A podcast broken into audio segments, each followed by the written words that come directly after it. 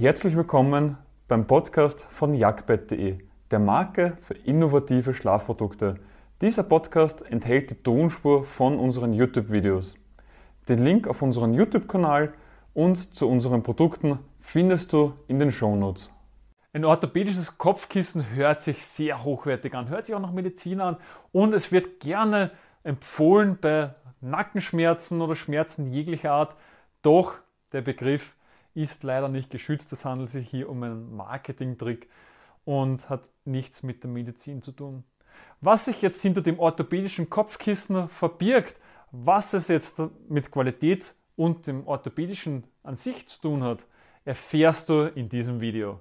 Doch kommen wir gleich direkt zu der ersten Frage. Ist orthopädisches Kopfkissen gleich Orthopädie? Nein, hier handelt es sich lediglich um einen Denkfehler, weil wir glauben, das Orthopädische steht gleichzeitig für die Orthopädie, also den medizinischen Bereich des Bewegungsapparates. Und wir glauben natürlich, wenn es sich jetzt um ein orthopädisches Kopfkissen handelt, dass es sich ja hierbei um einen Problemlöser für orthopädische Probleme handeln muss. Aber der Schmerz an sich ist ja nicht die Ursache, sondern nur das Syndrom und es zeigt uns an, dass etwas in unserem Körper nicht stimmt und das muss jetzt nicht zwingendermaßen vom Kopfkissen ausgehen. Es kann natürlich auch sein, dass ich einen Unfall gehabt habe, dass ich schon Alterserscheinungen habe, dass ich Skoliose oder was auch immer habe. Dementsprechend ist Schmerz nur das Syndrom, aber jetzt nicht die Ursache. Aber das bringt mich jetzt auch schon zum nächsten Punkt. Es muss doch irgendeinen Kriterienkatalog geben. Es darf doch nicht jeder sein Kopfkissen orthopädisch nennen oder eben auch nicht. Nein, es kann jeder den Begriff verwenden. Egal, ob es jetzt der Discount-Hersteller ist, der sein 5-Euro-Kopfkissen anbietet oder der High-End-Hersteller, der sein 500-Euro-Kopfkissen verkaufen möchte. Es gibt keinen Kriterienkatalog, es gibt nichts, worauf man sich richten kann, ob das jetzt wirklich orthopädisch ist oder nicht. Abgesehen davon, dass es halt diesen Begriff nicht gibt. Das heißt, es können günstige Produkte wie auch hochwertige Produkte dafür verwendet werden. Dementsprechend kann man keinen Rückschluss darauf geben, ob es sich jetzt um ein gutes oder um ein schlechtes Kopfkissen handelt. Warum wird es dann trotzdem gerne gemacht? Wie eingangs schon erwähnt, es geht darum, dass es sich besser verkauft. Es ist einfach nur ein Marketingtrick, damit man sein Produkt aufwertet, damit man gewisse Käufergruppen dann auch wieder abholt und somit dann auch leichter für sich gewinnt und ja auch günstige Produkte hochwertiger wirken zu lassen. Und wie sehen diese Kopfkissen jetzt generell aus? Normalerweise handelt es sich hier um sogenannte Nackenstützkissen, die mit einer Wellenform sind oder eben auch Seifenkissen, die die Form haben von einer Kernseife. Die werden sehr gerne dafür verwendet, auch in Kombination mit Viskoschaum. Da Viskoschaum ja an sich auch wirklich nicht schlechte Eigenschaften hat, es hat den sogenannten Memory-Effekt. Das heißt, wenn du jetzt hineindrückst und dann schnell wieder hinausgehst, ist noch kurze Zeit nachher dein Handabdruck zu sehen.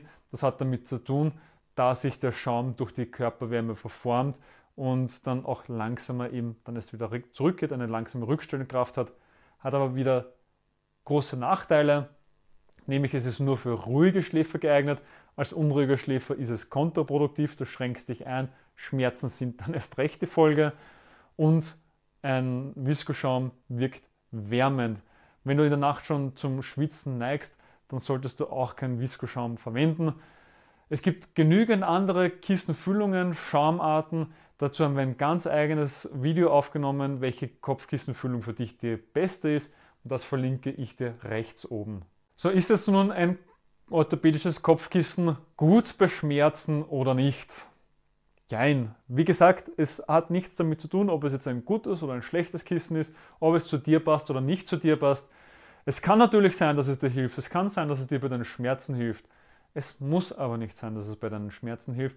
Und nicht der Begriff orthopädisch ist dafür ausschlaggebend, sondern die Kissengröße, die Kissenform, die Kissenhöhe und die Kissenfüllung. All das ist ausschlaggebend und nicht, ob es jetzt orthopädisch genannt wird oder nicht. Wir haben auch nochmal ein ganz eigenes Video dafür für dich aufgenommen, welches Kopfkissen bei Schmerzen das geeignetste ist verlinke ich dir rechts oben. Und das bringt uns jetzt auch schon zum letzten Punkt. Und solltest du jetzt auch Schmerzen haben, denke jetzt nicht unbedingt darüber nach, dass du gleich sagst, du möchtest jetzt ein orthopädisches Kopfkissen haben oder du brauchst unbedingt ein neues Kissen, sondern es ist immer das Gesamtkonzept zu sehen. Sprich, nicht nur das Kopfkissen ist zu sehen, sondern auch Lattenrost, Matratze oder sei es das Boxsprungbett oder Wasserbett oder Fotobett oder was auch immer du für ein Bett hast.